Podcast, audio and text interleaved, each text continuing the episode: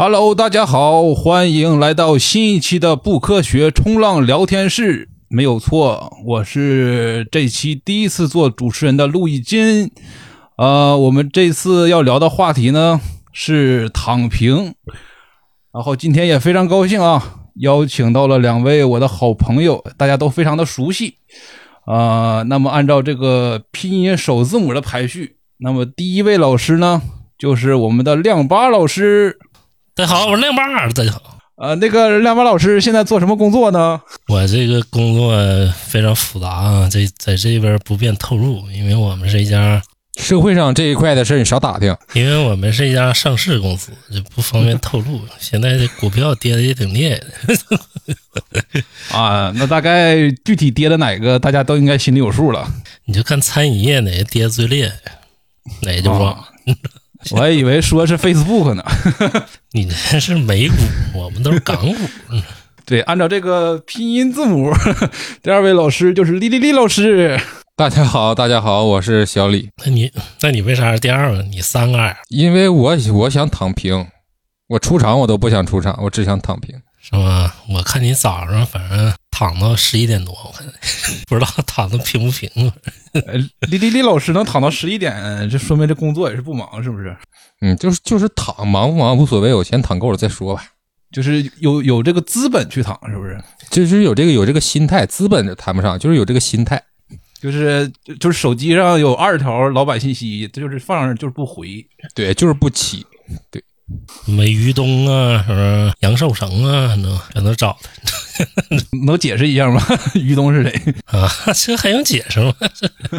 圈内鼎鼎大名的大咖，我跟你说，思成啊，阿欢呐，是吧？刘欢老师呗。哎，但说实话，这个这个思成要真打电话了，你接不接？我就看我醒没醒呗。这我不醒，那我确实接不着啊。你醒了肯定接，是不是？嗯，对。那我不醒，那那没办法。说明这个有好项目，还是有这个向上这个动力的，是不是？嗯，那这这毕竟挣钱嘛，对吧？这个不寒碜。哎，对你这个挣钱，你是躺着挣，你就比我们牛逼。你好像说的我是这个行业里的一些特殊从业人员。说白了，大家或多或少嘛，时不时都会有这个想法。对，那个那所以那大家这个“躺平”这个词儿已经热了这么久了。然后，那大家是怎么理解躺平的呢？你觉得躺平意味着什么呢？首先，我得说，你这个问题问的非常好，你知道 问的非常巧妙，你知道吗？躺平这个事儿吧，我相信你是最有发言权，因为大家都知道，这个陆玉金老师已经躺了两年了，是不是？哎，你是躺两年啊？嗯，我觉得我都没有工作过。你工作我都掰着手指头我能数过来，你知道吗？但是我就不一样了，你知道吗？我这个十个手指头数不过来。那个李一老师也知道哈，我从事各行各业，是不是？那现在呢？那现在具体透露一下存款存款数吗？是几位吗？我我存款呢？我存款数数啊，我这个得……你居然还得数数，说明你还是有钱。你躺的还是不够平，八位还是九位？这个想一想，是不是零那掰出来？你要问我，我都不用想，我就告诉你没有。我得五位数吧。将近五位数吧。说回咱们这个躺平啊，这个确实就是我可能是躺平的时间稍微有点多了一点，但我是为什么是怎么理解躺平呢？其实我还不觉得我是躺平，因为我觉得我现在每天给我给自己规划的还挺好的，就是该做啥都是自己比较喜欢的事情。那那个你赚钱吗？我想问一下。呃，偶尔偶尔，因为也接一些。呃，撰稿的工作吧，呃啊，再加上再加上之前这个离职之前也算了一下这个存款，觉得还是可行的。那你这真不是躺平，你这属于你这属于侧躺。侧躺时候你还玩手机，你知道吗？那种感觉，你要躺不躺，你知道？你的意思是说，就是有这个想法，但是还躺不下去，还得撑着眼皮他干活，这是最难受的，是吧？当然，你这倒着也能挣钱，你知道吗？挣的多吗？不多。不多，就完全就是干活，就是干开心的活不开心的活不接。你看，观众们就听出来了啊，这个陆一金老师和亮马老师还是很尖的，是不是很聪明？就是财不露白，你看没看见？对，财不露白。然后陆一金老师还有点显摆，我感觉。是不是？存款存款已经能支持躺平了。没有，我觉得这，我觉得这样啊，就是躺平怎么说呢？我觉得呃，其实呃，稍微稍微正常一点的人呢，你让他天天在这躺着，就在这床上吃东西、刷手机，根本都受不了。啊，我我可以，我可以，对我可以。你可以多长时间呢？就是你是可以一直吗？就是躺到四肢退化呀，然后就就一直躺着，还是说我可以一一星期没有什么问题这样？我可我也可以啊，我也可以。现在不都不都讲究一个自律吗？我就是可以自律到每天醒了就玩手机，一直玩到困了睡觉，就是这么自律。你还说躺到四肢退化，这个时间有点长这，不一定能活那时候。但是那个躺着能躺一天。就是我说我一个同事啊，啊，那时候我住宿舍嘛，出差，我那同事就是躺了一天，看抖音看了一天，然后我在旁边工作，我看他在那躺，然后刷抖音刷了一天，你想想，然后他 他刷完抖音有愧疚的感觉吗？没有啊，人非常嗨，你知道吧？然后晚晚上就是九十点钟，可能是躺累了，然后我们一块出去喝酒。你想想，人家这躺的厉不厉害，是不是？然后现在他是个什么状态呢？你了解吗？哎，现在可能让公司马上就要辞了。所以这个躺着，天天躺着，和这个天天主动干活，然后最后离职，这个结果都是挺像的嘛。那人生嘛，殊途同归，对吧？躺不躺，你都得有一个结果，是不是？有个必然。家有良田千万亩，那睡觉就需三尺宽，对不对？对，就是我，就是今天我躺了，躺到中午，哎，有可能有个事儿，这不我，我就那什么，饿了呗，就是，对对对对，还有个事儿，你直接说饿了就完了呗。但是你想让我躺，你说外卖进不进来的？那你还是说躺平吧？这需要智慧，你得为自己创造那种躺平的条件，你可以在窗口拴根绳嘛。对吧？你让外卖别送上楼，你送到那个篮子里，你给绳拿上来不就完了吗？很努力呀，李李老师，你 条件好点，整个菲佣，整个菲佣给你喂到嘴里。我在在躺平界卷起来了，是不是？躺平界手工哥，对你既然对你既然想躺了，你就得创造便利的条件，让自己躺的更好一点吧。哎，你说这个手工梗其实挺有意思啊。你们觉得手工梗他是躺平了吗？他真不是躺啊！这个我这个到我知识盲区了，你 知道？你发生啥事儿？你刚才说的手工梗不是到底是什么？你已经躺到你不是躺到四肢退化，你已经躺到有点大脑退化了，马老师。我这不是躺了，我是上班上了，上班上了给知就是大脑退化了，想。躺是真不能躺退化了。对手工梗，我觉得其实他状态就跟刚才陆一金老师说自己那个状态其实挺像的嘛。就是他也确实不上班，但是干点自己喜欢的事儿，还能通过这个拿到一些收入。这个就是一个怎么讲？反正至于我来说吧，是一个挺不错的一种生活方式吧。你你想想做视频呢，挺麻烦，你知道吧？嗯，而且尤其是他还要绞尽脑汁去想下一批视下一期视频的创意，去去去搞一些特别没有用的东西。对你想想，咱做播客就很麻烦了，我都现在我都有点不愿意剪。你想想做视频更麻烦，又有声音又有画面的，是不是？嗯，你想，但但是现在要是给你特别大的一个怎么说回馈呢？就是说你现在每做一期啊，这帮粉丝。疯狂给你评论啊，疯狂赞美。哎呀，这个这个亮马老师怎么还不出视频呢？这个这个天天催更，你觉得你这样会有动力吗？肯定会有动力嘛，但我感觉不像是真的。你这肯定是你你你怎么连你怎么连做梦都做的这么保守呢？亮马老师 就是，就假哪怕就是点金钱的回回馈呢？假如我挣个五百八百的录一期，那我肯定挣。你你这这这这还是咱们应该说有一个共识吧，就是说躺平，他他他不是躺着等死，对吧？对对对 对，这个这个肯定是嘛。对，躺平也需要努力，是不是？对，嗯，你得努力创造躺平的好条件吧。对，我也得翻身呢。你不让我翻身，我也麻，你知道吗？对，其实可能大家就是觉得躺平原因就是。就现在的生活工作呀，就是干多干少都是结果都是一样的，也没有什么希望，然后也没有什么反馈，领导也不会表特别的表扬你，然后工资也不会涨很多，然后久而久之了，觉得 这个事情麻木了，就干和不干就就不一样了。对，咱们都说一下吧，一一说一下吧。先，陆一金老师，你先说一下子，就是你从工作到现在，你最痛苦的一段的工作经历是啥？你讲讲，嗯，哪个公司具体啥事儿，是不是？你接 套我话啊客了，你就没有隐私了，这都。除了不知道你叫啥名儿，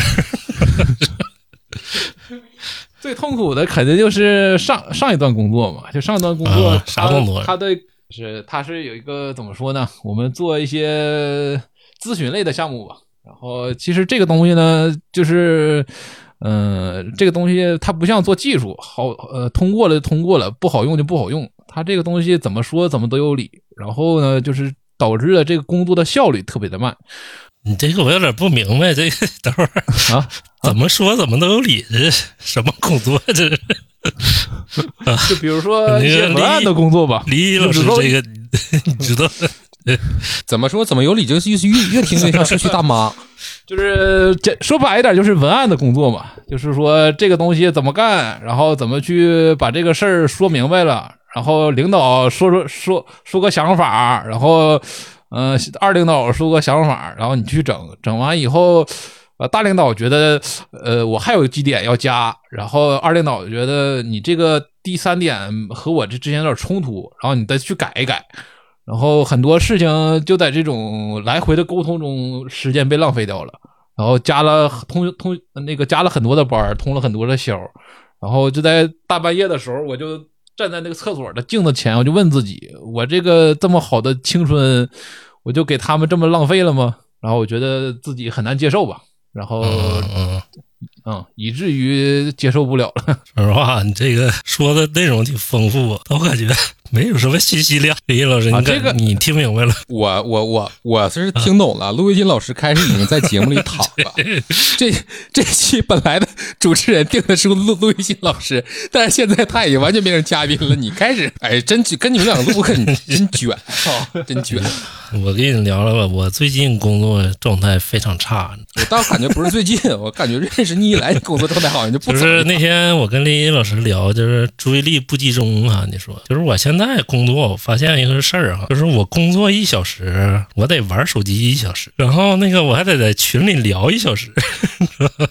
咱们不又有个群吗？是不是？这个工作不饱和，你这是 你这不是别的问题，你这工作不饱和呀。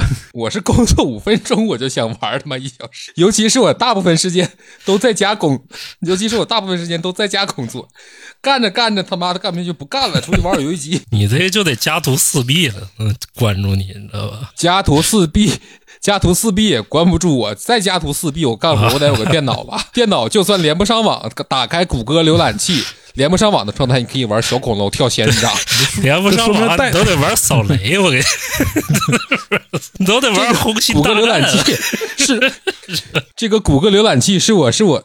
哎，真的是太太好了！有时候我去甲方公司开会，他们聊的我不想听，我走神儿，我就把那个我也因为我也没没没有问人家那个 WiFi 密码嘛，我就把那个谷歌浏览器网页一打，我就在那块玩那个恐龙跳仙人掌，我能玩一下午。就是说，你注意力怎么讲？我觉得你注意力吧，它是一个很宝贵的资源，它不是说每件事都值得你去去集中你的注意力，对吧？聊回来啊，扯得有点远啊，大家可以回头下载这个恐恐五个浏览恐器龙跳仙人掌的游戏，我晚上得玩玩，看到底啥样。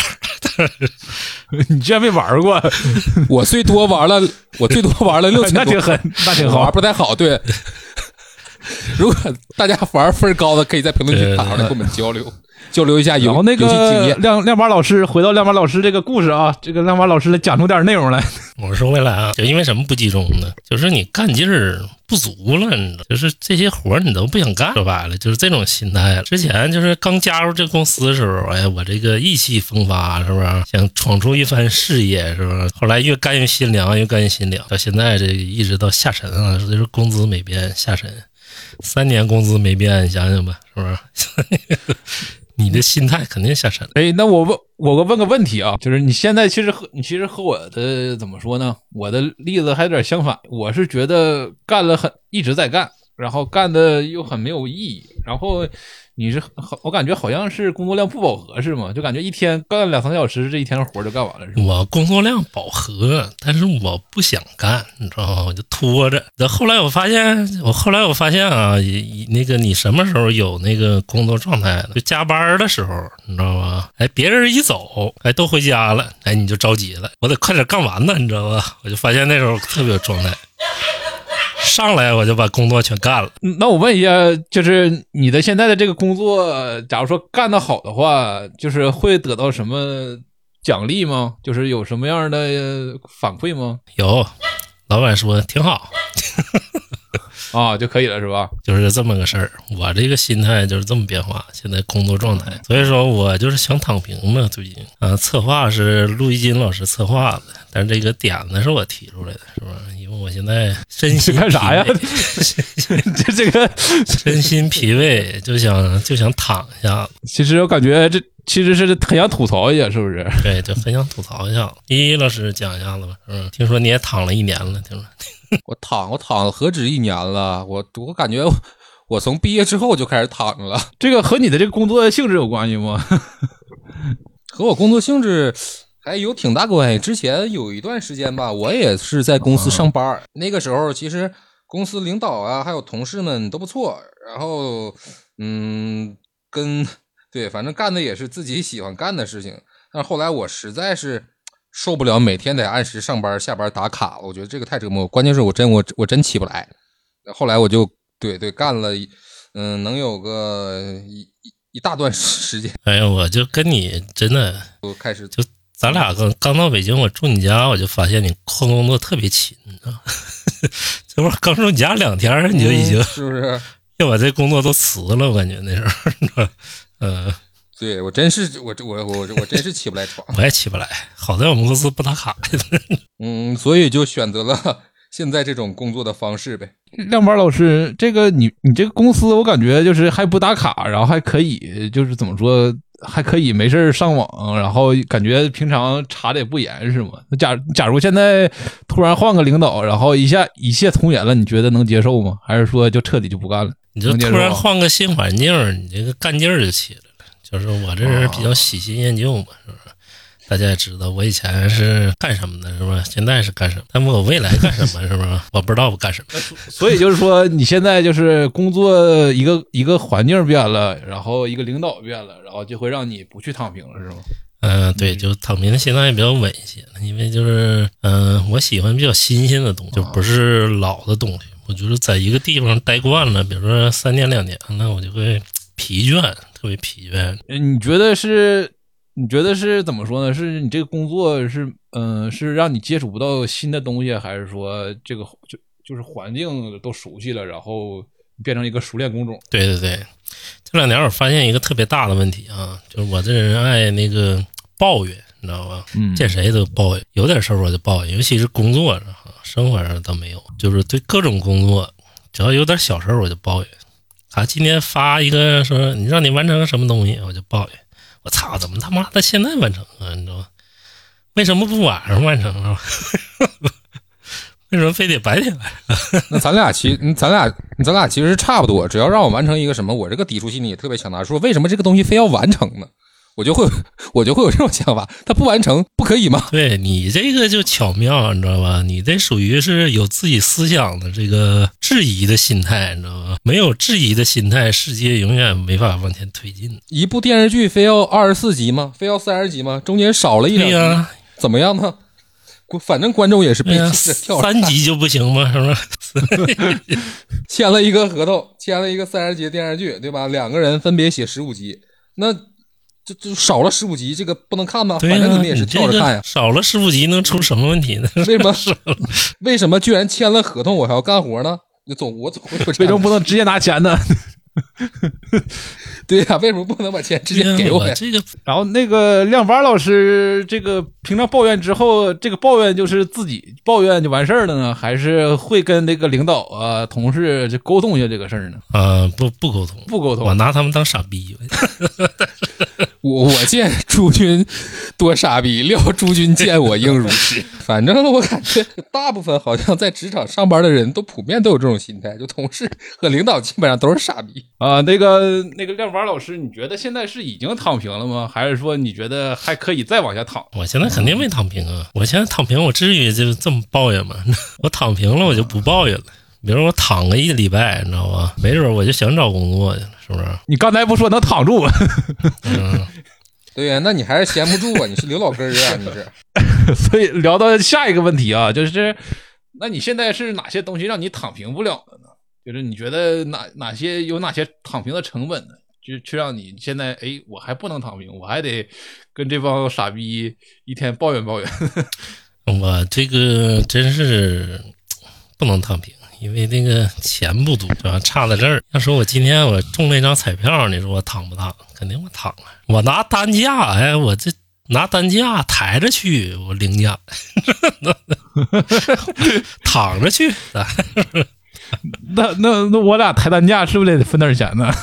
啊，你俩抬担架，一人一百万，盖个山庄，知道吧？到 那那那我不去，那还是得躺着在家躺着多舒服。我不去，我不我我不那我这我我赌这我赌挣这二百万呗。你才是真躺平，你知道吗？是金钱与粪土的躺平，不为一百万折腰呗？一百万你让我起来，开玩笑。起不我这个起不来。那那大概多少个数可以躺下呢？就是说，你说吧，你拿了一百万，对吧？你回家，你继续还是得接着挣钱，一百万完全起不到说彻底改善你生活的一个 一个一个自由，那、那北京一百万，你说你住哪儿？北京，你要是有一百万，你可以去周边的农村。哎，这对，说到这儿，我可以推荐大家关注一个、啊那个什么、啊公众号，叫做“美丽新乡村”。那那里边呢有，听着像这么像政府呢？你公众号嗯，好像是跟政府联合办的吧？具具体资质我不知道啊。反正这个公众号是主要推啥呢？就是推全国各地的农村租房，对，租小院儿啊，租什么？去年有一阵子，我真的就想，就就不在不在城市里生活了。我想，比如说买一个破阿尔桑塔纳啊，租一个那个什么农家小院儿，有事儿我就进城，没事儿我就在在农家院伺候鸡、伺候狗。哎，有有贵的，有便宜的。贵的话，那那特别豪华的，就是偏像四合院那种，那一年是好几十万。那便宜点，你租了还得自己收拾那种，可能一年也就是个两万块钱左右。这么便宜？那带院吗？带院带院，人啥都带，但就是里边比比较脏乱差。你你去了之后，你可能还得花一小笔费用吧，然后自己还打理打理。其实，其实丽丽老师说这个方法呢，让我想起了一个一个一个一个女生吧，在在网上分享的一个躺平的一个策略吧。她的策略，她是，呃，她说是她想攒到三百万，啊，这可能多一点啊，三百万，然后存那个银行，人家有三百万，然后那个存到银行，然后你可以谈大额的什么存单，然后你可以一个月可以谈到七八千的一个呃利息。然后你就靠这个七八千搬到一个小城市，然后就可以呃实现这个财富自由了。啊，那你要这么说，那那我收回刚才的话，梁马老师，你有有有一天抬担架，你叫我是不是呃，陆一金老师，你这个门槛有点高，是吧？就是它是一个思路嘛，就是说这有点涉及到理财知识了嘛。就是你其实假如说一百万你去花本金的话，你肯定有一天会花完的。然后你如果挣了一笔一百万或两百万的钱，你肯定是想如何用钱生钱，呃，让这个钱成为一种被动资产，然后就帮你不断的有这个日常的开呃呃覆盖掉你这个日常的开销。那那个哪个基金最好呢？你就告诉我。基金不行，基金我就告诉诉你哪个，对我就告诉你哪个基金最好，亮马老师。如果你真有一天有那么多钱，对吧？你可以把钱都给我，是为什么呢？酒是穿肠的毒药，对吧？色是刮骨的钢刀，财它是惹祸的根苗，你知道吗？为了让你远离这个财的危险，我宁愿替你承担这些风险，知道什么叫你？存存存银行也是一个月七八千，然后你先给丽丽老师，丽丽老师给你给你九千一个月，对，一个月我给你九千，啊，够够意思吧？点太够意思了。那你能保证你躺着不花吗？那我不知道了，那你能不能找着我？你俩就你俩签个拿拿个纸签个协议啥的呗。你看这不是聊躺平，怎么这一个个都是这么见钱眼开、利欲熏心呢？就还是没有躺平的心。我看你刚才不是说中彩票吗？这中彩票那肯定那什么呀？这就回到这个问题了，你躺平，你良心上会不安吗？我我为什么 我躺平，我良心要不安呢？我招谁惹谁了？我犯什么巨大的道德错误了吗你？说你丧不丧良心？有没有道德了你？我觉得这个事儿分分两说吧，就是说，你要是确实把这个，就像刚才咱们说的，你挣到三百万，然后你各个事情打理的很好，每个月固定收入这个事儿，然后办的非常的明白，那我觉得没有什么无可厚非。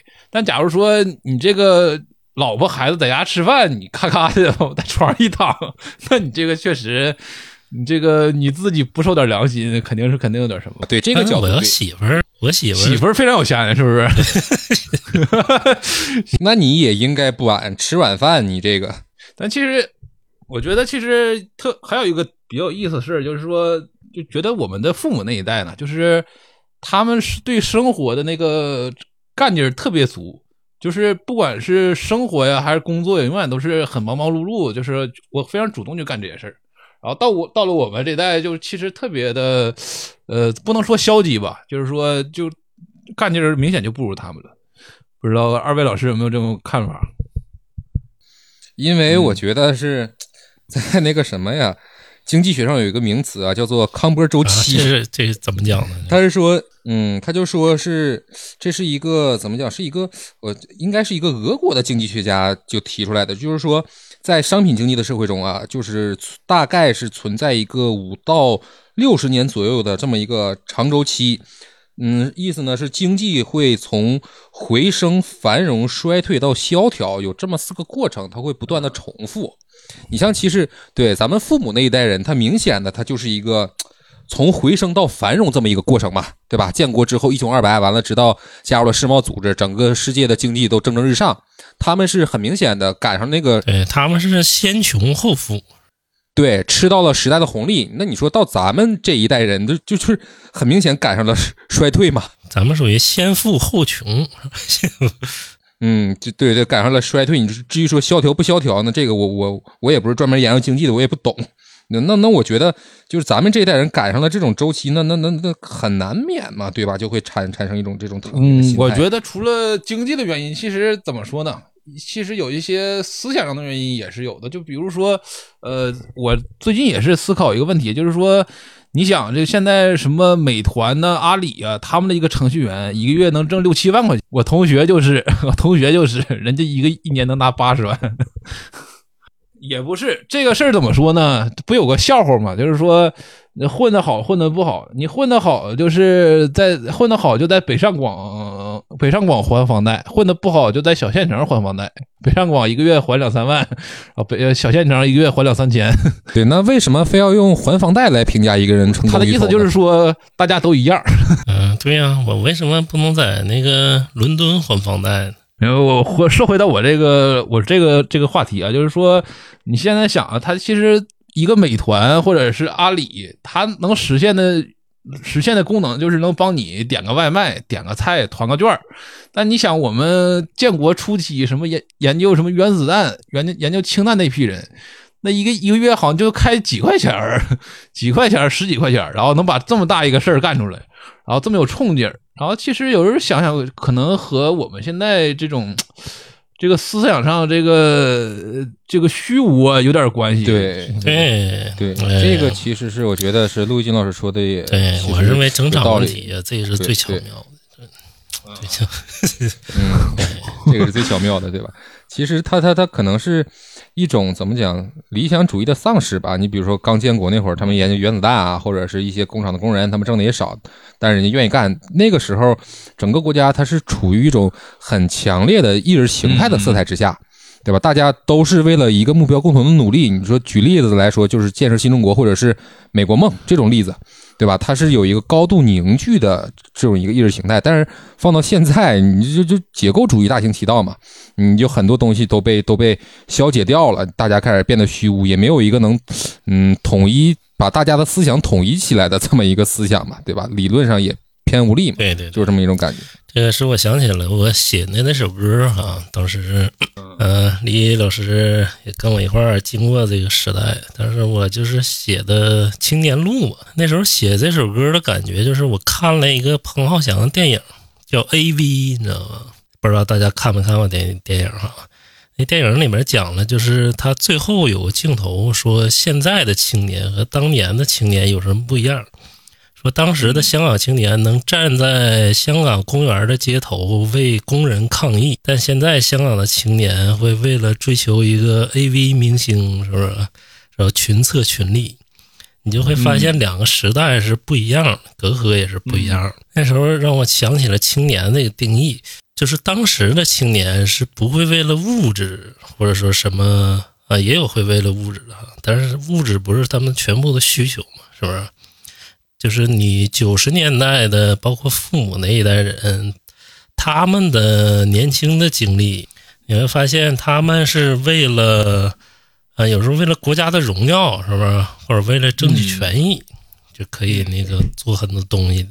但咱们现在更多的是为了追求自我的思想啊，自我的认同，是不是？你会发现两头都不一样。这个所谓的躺平啊，最受歧视的一代人也是青年。你说我青年躺平，肯定是最受别人歧视。但是我要是孩子，我躺平，是不是？谁能骂他两句？是不是？嗯，孩子就是未成年的时候，嗯，你比如说你上学的时候，你说我想躺平了，咋躺平不学习了？那不得更受骂吗？但是骂程度轻啊，是不是？然后那个你说我老年，哎。那可不，那可不一定。你你你小孩你躺平不学习，骂的程度轻，有可能给你送到杨教授那块电疗你。对，现在多卷的小孩儿，现在不都有个笑话说什么？小孩五岁，说小孩五岁会三千个英语单词够不够？然后说在美国是够了，你在海淀区是不够。但是你那时候你是父母给你规定，你不让你躺平的，你知道吗？你那时候是没有一个反抗的意识形态做的。你说你小时候就跟哪吒似的，你要反抗是吧？操，李靖我就不认你这爹。嗯，关键是哪吒他有强大的法力和 靠山。小时候你能有这么强大的法力吗？是不是？嗯，那我自刎了也不见得有师傅给我重塑这个莲花肉身，对吧？所以说小时候是父母都规定你不让人躺平，所以你不敢。但是你那时候想不想躺平呢？你确实很想，你知道吧？那时候反而不是，那时候我就是想玩儿。但是你那时候玩儿就是躺。那时候其实其实怎么说？那时候有个目标嘛，就是考个中考、考高考，他他有一个这样一个单一的目标，会告诉你，会支撑着你啊，我去学一学，我考一个。哎，完好，这个这个完后之之后就没就不用再学了啊。这行行。倒不是我，其实我后来吧，就是站在现在这个年龄回望我的学生时代，我就发现一个我身上挺有意思的事儿，就是我从来没把这些目标看成一个多重要的事儿，他他他他对我不构成意义，就是说这个升学或者考试。你那时候唯一想躺的心态就是玩儿，哎，我彻彻底底也玩儿吧。对啊，或者是我就是想看一看。闲书杂书就跟学习无关的书，对我就我就是想干这些。还有一个，你什么时候躺平不会受别人歧视？你老了躺平不会受到别人歧视。现在也不一定了吧？那随着社会的发展，退休年龄越来越往后了，你退休了，你躺平，你受不受同辈人的歧视？你受不受子女的歧视？嗯，我说年龄是七八十岁，你说我躺一天，你能把我怎么样吗？是吧？对你只要只要你有退休金。你这个别连累子女都你随便。对呀，你躺一天咋的？你呲我一下子，遗产我都不给你。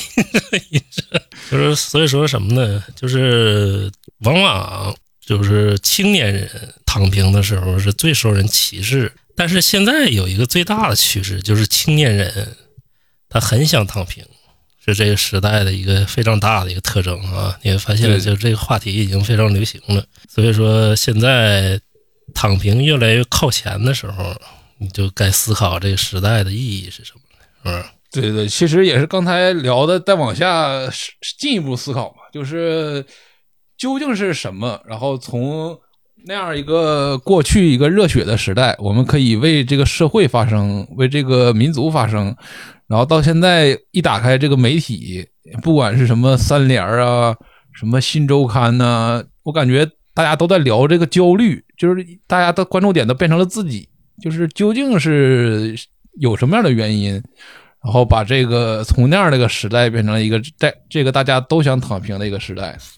我觉得这样啊，就是一个观察，就是说，我觉得现在就是社会的呃分工越来越细化了，就是你可能干这个事情和他最后出的成果离得太远了，这个就是就会导致你特别的找不到你工作的意义，就不像比如说刚才聊的这个研究原子弹，我不管是做后勤的，我还是搬搬东西的，我最后帮一下，我能看到这个原子弹爆炸，哎，我这个是参与过了，有这个有这个参与感。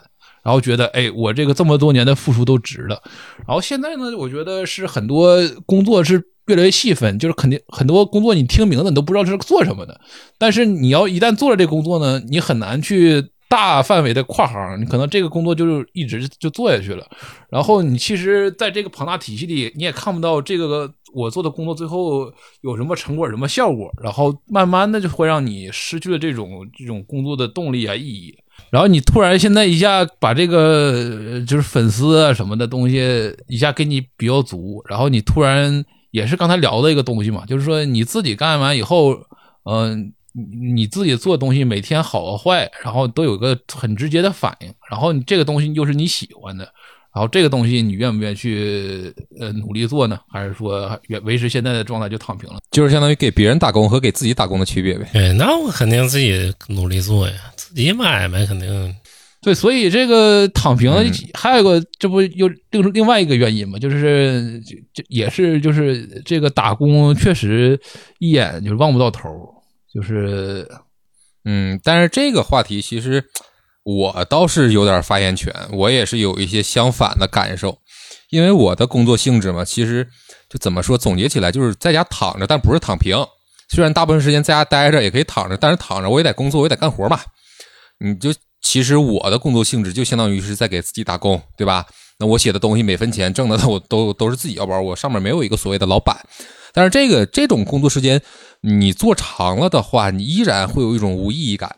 你好比我刚进入这个行业的时候，我我我可能我会想着，我有一天能不能写出一个惊世骇俗的一个作品，甚至都不是惊惊世骇俗，你就想着是最基础的，是。嗯，大家看了我这个东西，他会不会呃受到感动啊，或者是开心呐？会有这样的情绪？一开始总是抱着这种美好的憧憬和向往，但是你这个有的时候，你你你做着做着吧，因为你毕竟你还是要和嗯社会接触嘛，你你要你要做一些事情，但是在这个过程中就是很消耗你。就其实它也是一种消耗，你做着做着，有一天你会问自己说：“我做这个，它它究竟有意义吗？”每天写一些烂东西，我我我可能自己都不喜欢的写的东西，但是我就是为了挣这个钱，那有意义吗？那那其实对吧？最后也会陷入这种非常虚无的对于意义的追寻之中。有一段时间我是这样的，对吧？但是最近吧，就是转完年回来之后，我可能还嗯在心态上做了一些调整。我现在心态调整是怎么样呢？就是我现在开始不再追寻意义了，就是说我做这件事有意思还是不是有意义还是没意义？我开始转为追寻意思了，就是我我干这件事儿它到底是，比如说我写的这一段，它到底是有意思还是没意思？更大的问题我不会去想，我反而要把精力集中在一些嗯小的问题上。这种我觉得可能是你说是逃避呢也好，对吧？说是把心态调整了也好，反正我嗯。对对对对对，我觉得把把心态调到这个档位上之后，我今年嗯上半年嘛，是半年过去了，我我觉得上半年的心态会比之前几年要好很多很多。这个也是一个可行的方法。你甚至说咱们。比如说咱们聊播客，对吧？嗯，咱们聊来聊去聊了很多期，其实关注度也不是很高。那你说，嗯，你一旦涉及到意义的追问，那你就是钻进牛角尖，你想不出头，有什么意义？但你就不要去想，今天咱们仨在这聊聊挺开心。如果真的有人愿意听，能也能跟咱们说思考这样同样的问题，也能说嗯参与到咱们这种讨论之中，那我觉得这事挺有意思的。那有意思那就做呗。嗯，那有人骂咱，有人骂咱，那不也挺有意思的吗？你生活中会有人指着鼻子这么骂你吗？哎，那那这个其实李李李老师的发言引出了另外一个问题，就是说我们是应该在原本的工作生活上去寻找意义呢，还是去放弃原来的工作，去彻底 寻找自己真正想要的一个意义？嗯。人生的意义吧，他永远找不见。这个，我是一几年，我是一七年、一八年左右的时候，我就陷入了这种无穷无尽的追问。那个时候，活活给我干抑郁了。我聊了一年的心理医生，是吧？那个，你去的哪医院呢？我去的，我是在跟视频视频跟心理医生聊，每周固定的时间跟人聊五十分钟，收费不太便宜，不太便宜。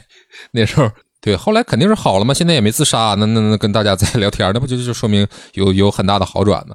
那个时候就陷入了对意义的追问。那个时候，嗯，就是有刚才我说那些想法，说干这个事儿有什么意义？我能不能给大家带来更多的欢笑，或者是泪水，对吧？我能不能勇攀上文艺创作的最高峰，对吧？那个东西，那那个时候，比如说，嗯，简单来说吧，就是说能不能成为当代的莎士比亚，对吧？这是我当时追寻的一个意义。但是追寻来追寻去，我觉得。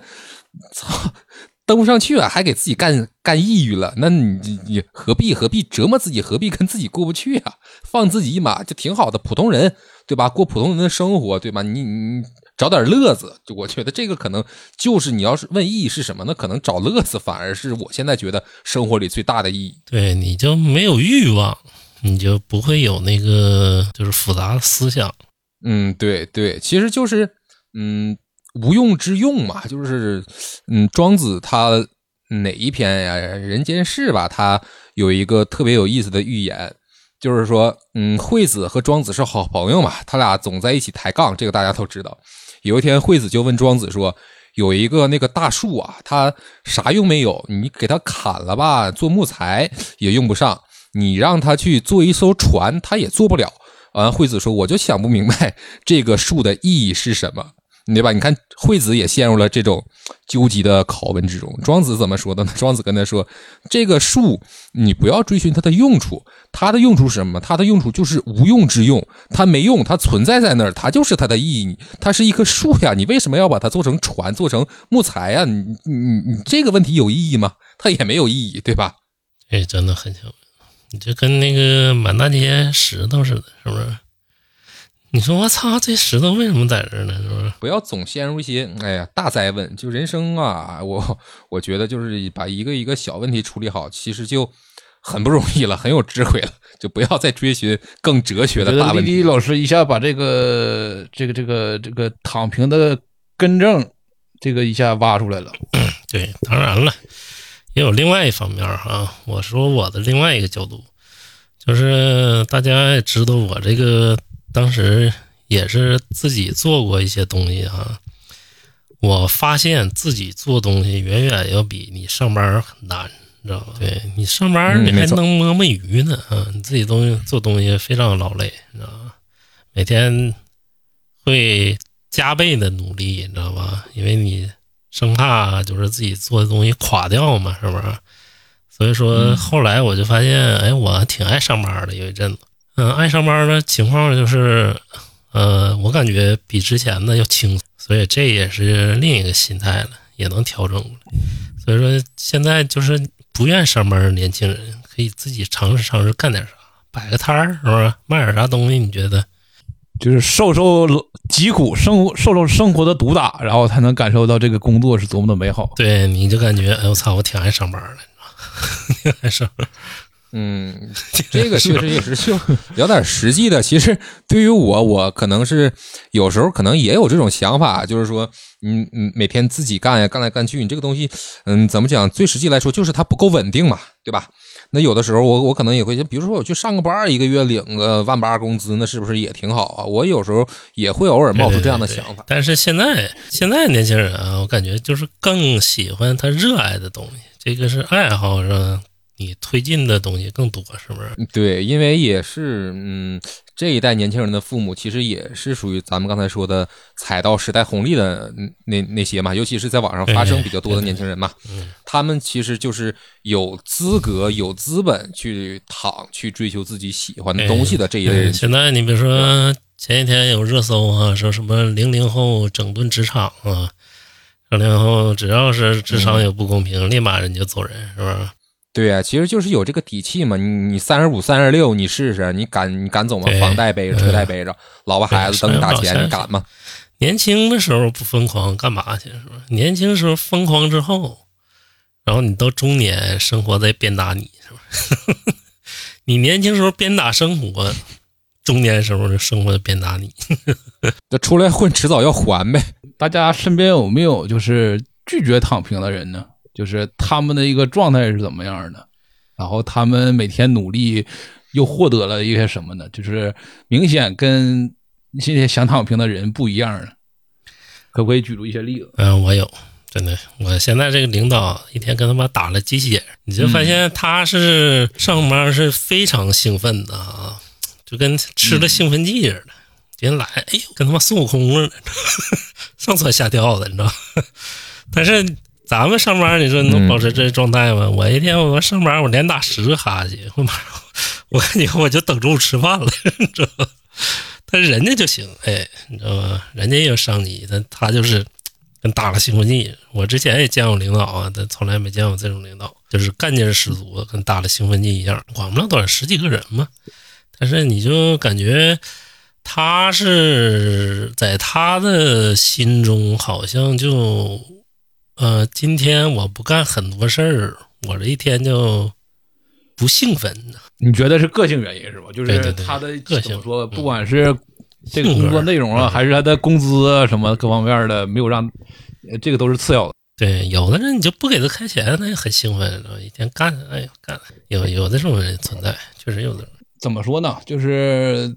拒绝躺平的人有两种吧，一个是是生活压力在往前推着的嘛，就是在北京买了房，然后有了孩子，然后然后不得不每天这种呃这种勤勤恳恳的工作，然后我记得我当时离职的时候。然后他跟我一起喝酒的时候说：“哎呀，其实我也挺想，但是我现在没办法，我现在就是把这个什么社保公积金攒到多少多少年之后，然后我就再说别的。现在我是不能动。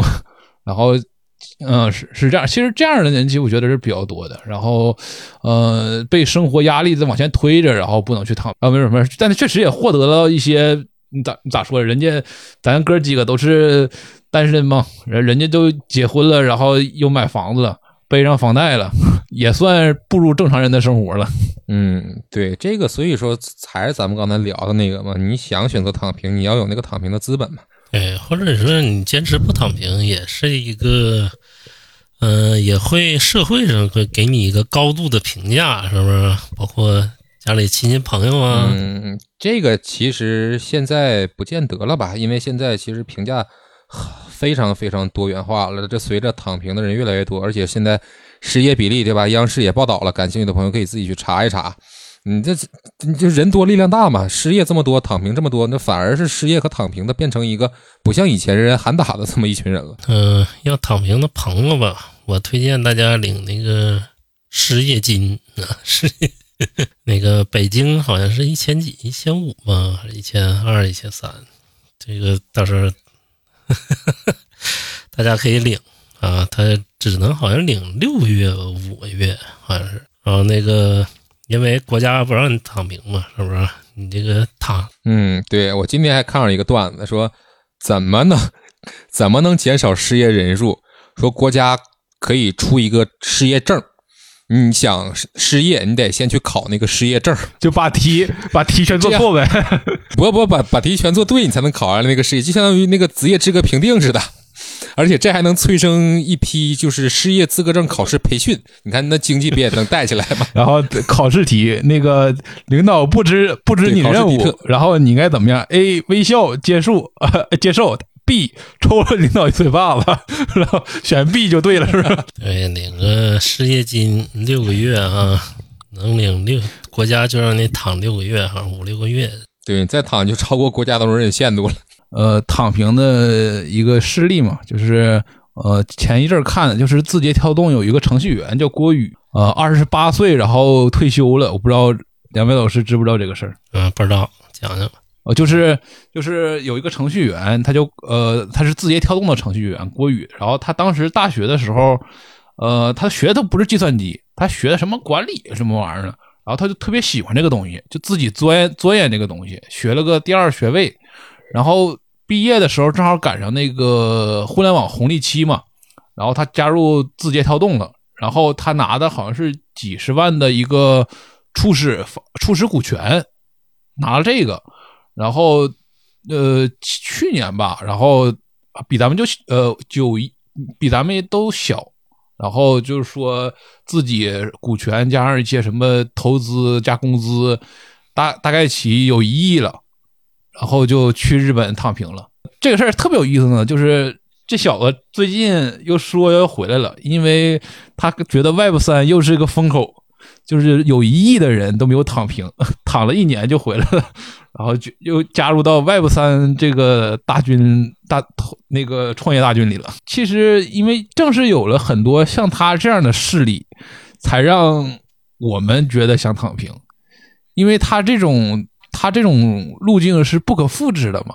他不是说我每天早上啊，我六点起来干到晚上九点钟，我连干个五年，我就可以实现怎么怎么样了。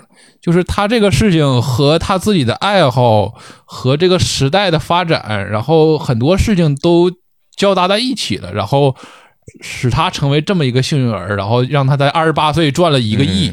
然后现在你你现在再去学 IT 再怎么样，你技术比他好，你可能也就是每个月挣个几万块钱多了。这就是一位长者说的名言嘛，人的命运呐，一部分要靠自己努力，还有和时代进程，对吧？时代进程，对这个时代进程是不是让咱们都都躺平呢？哎呀，这个 时代进程对吧？那刚才说的，如果是从康波周期分析来，你这种情况你就躺一躺呗，你就是躺平了。时代该进程也进程，时代选择人，不是我们改变这个时代。对，而且其实说到这儿吧，就是又到了荐书时刻。对，有有一本书叫做有一本书叫做《我们时代的神经症人格》啊，作者叫呃卡伦霍尼，他在这啊这个书他挺经典的，他的嗯这个他的这个主张和理念是什么呢？就是说。嗯，一个人吧，他会产生一些神经症，就是嗯，白话讲就是可能会产生一些心理问题。这些心理问题的来源，嗯，可能是在他之前，比如说弗洛伊德和荣格，比如提出了一些什么像呃性压抑啊，或者是童年经历塑造个人特征呐这些。但是他呢，这个卡伦霍尼他提出一种观点，就是说。人他其实产生这些问题的原因是来源于社会文化和环境对人施加的影响。其实这个对人他永远活在时，对啊，人他其实永远是活在时代里嘛。那时代怎么样？嗯，怎么变化？你人永远是在时代的这艘轮船上跟着浪起起伏伏嘛。你不可能有一个，对呀，你不可能有一个人是超然于时代之外的嘛。这个是不可能的呀。哎呀，真是，就是你真的不能超然于时代，是不是？除非你躺在深山老林里了。这个看你的志向吧。你要是真的有才的，你像诸葛亮都能给都给深山老林都能请出来。诸葛亮也比较，他也比较擅长炒作。他那也不算深山老林的，他那地儿属于比较富庶的地方，是不是？荆荆州嘛，都有这么一个想法。那有没有一些比较给自己定一些计划呢？就比如说像我刚才之前聊的，就是说有个女生说想攒到三百万，然后用三百万存利息，然后让自己躺平。嗯，二位老师有没有想过一些一些躺平计划呢？或者是你们听过一些比较靠谱的一些躺平计划呢？嗯，比较靠谱的躺平计划，其实我这个行业，我这就不是我这个行业了，我干这个活儿就是比较一个比较靠谱的躺平计划，就是说。有活的时候你可以干哈，你干了，比如说你挣了的钱，你可以待个大半年、一年，对吧？你这大半年、一年你都没有事那不就纯躺着吗？你钱啥时候花差不多了，你再你接再再接活再干呗。我现在有的时候就处于这种状态。嗯，这也是不错的主意。嗯嗯，对，可能这项目干三年。你这太有可能，太有可能。还还有一种可能性就是说，这个项目干了三年，你累死累活干完了，你可能歇了半年，你再想接项目接不着。超然于时代了。其实，嗯，其实我发现就是怎么说呢？这些计划躺平计划，很多躺平计划之所以不成功，我发现也是从这个经济学可以解释嘛，就是咱们不掌握生产资料嘛，就是说。你不管是自己单干还是找个班上，其实都是一个，其实就是一个生产工具。就是你不掌不掌握这个社会的主体的资源，是这个。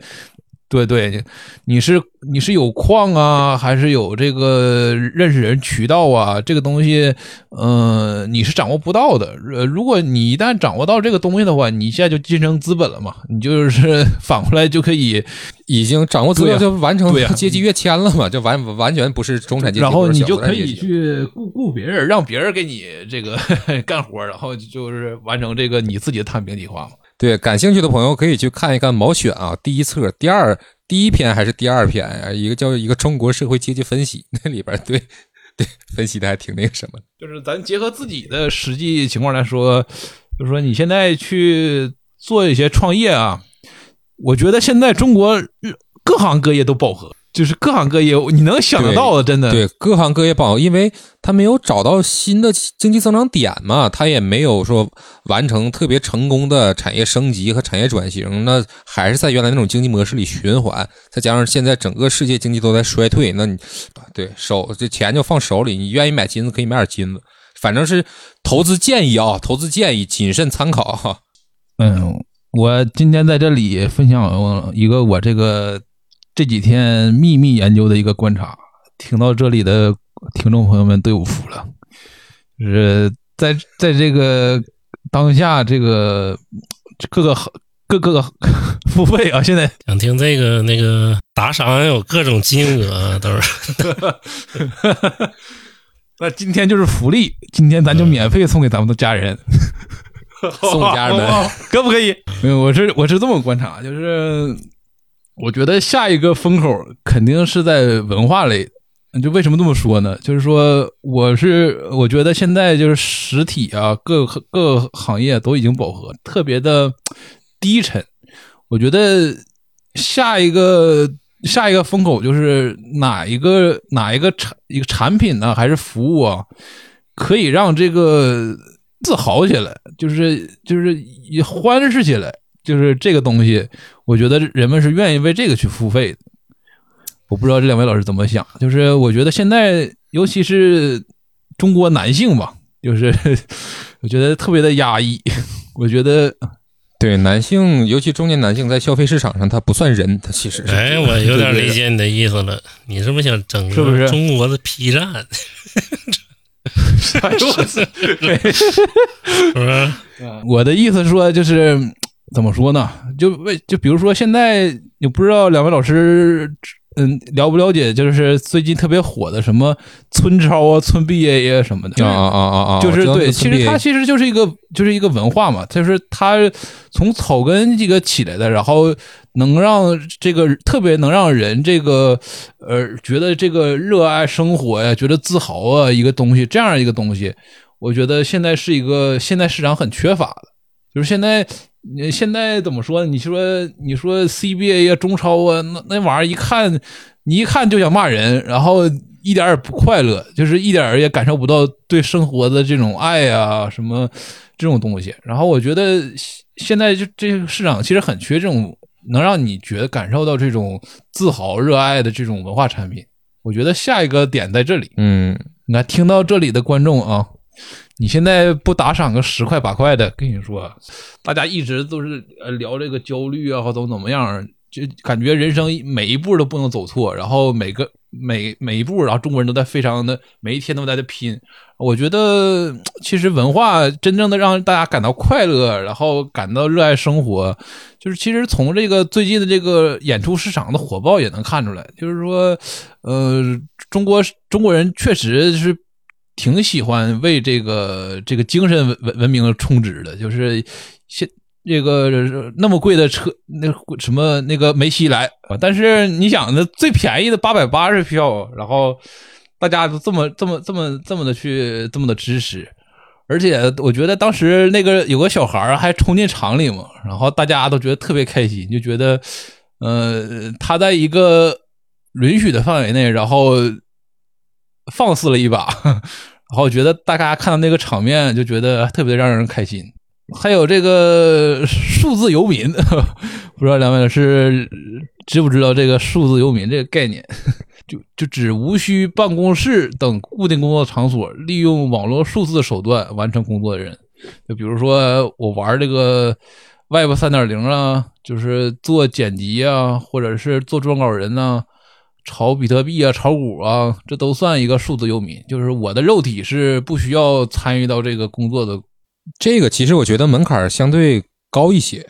其实哪怕就举例来说，你哪怕做成，比如说特别头部的 UP 主，你要是做一些商务对接的话，你还是要，对吧？大部分时间还是要在北京嘛，你不可能完全就人就撒出去了。除非就就据我所知，就最最那个什么的例子，就好像是峰哥和徐云这种人。对吧？人家对对，人家其实也不靠商务，人家就是纯是靠自己的内容吸引了大量的呃网友给他们进行充值，对吧？除非是这样，但是做成他们那样确实难嘛，就就就就也就出了那么几个 UP 主。数字游民其实他怎么说呢？他其实他的性质更更偏向于游民的性质嘛，就是他有点像一个世界公民的一个性质，就是说我并我不只是中国人，然后因为呃我是可以环游世边环游世界，然后对赛博人，而且现在就是印尼政府，因为印尼尤其巴厘岛那边风景很好嘛，他们有一片开一个建了像产业园儿，就是给这个数字游民然后使用，然后你那块有那个什么办公室啊、游泳池啊，然后会议室啊，然后很多这种东西，然后你就可以在那儿啊跟世界各地的人然后一起办公。这个有点像那个长沙那个直播一条街，我 呃，就反正就是怎么说呢，就是他那个呃种类工作种类会多一点嘛，但呃长沙那个可以联名这种活嘛，他是有一个群体在那儿的，或者是工会或怎么的。那个今天和两位老师聊得非常开心啊，然后我也非常荣幸第一次这个主持这个叫叫什么来着？不科学冲浪聊天室，然后希望这个有机会还可以再来常玩啊。然后如果喜欢这期节目的话，请大家多多留言，好，欢迎大家在这个小宇宙，然后呃网易云、苹果播客、喜马拉雅关注我们。然后也希望我们今天的谈话内容对你有帮助。如果，嗯、呃，你现在是一个对生活失去了信心的人，我希 我希望你们可以，呃，听到了我们的对话之后，对生活充满信心。好了，再见。拜拜。拜拜拜拜。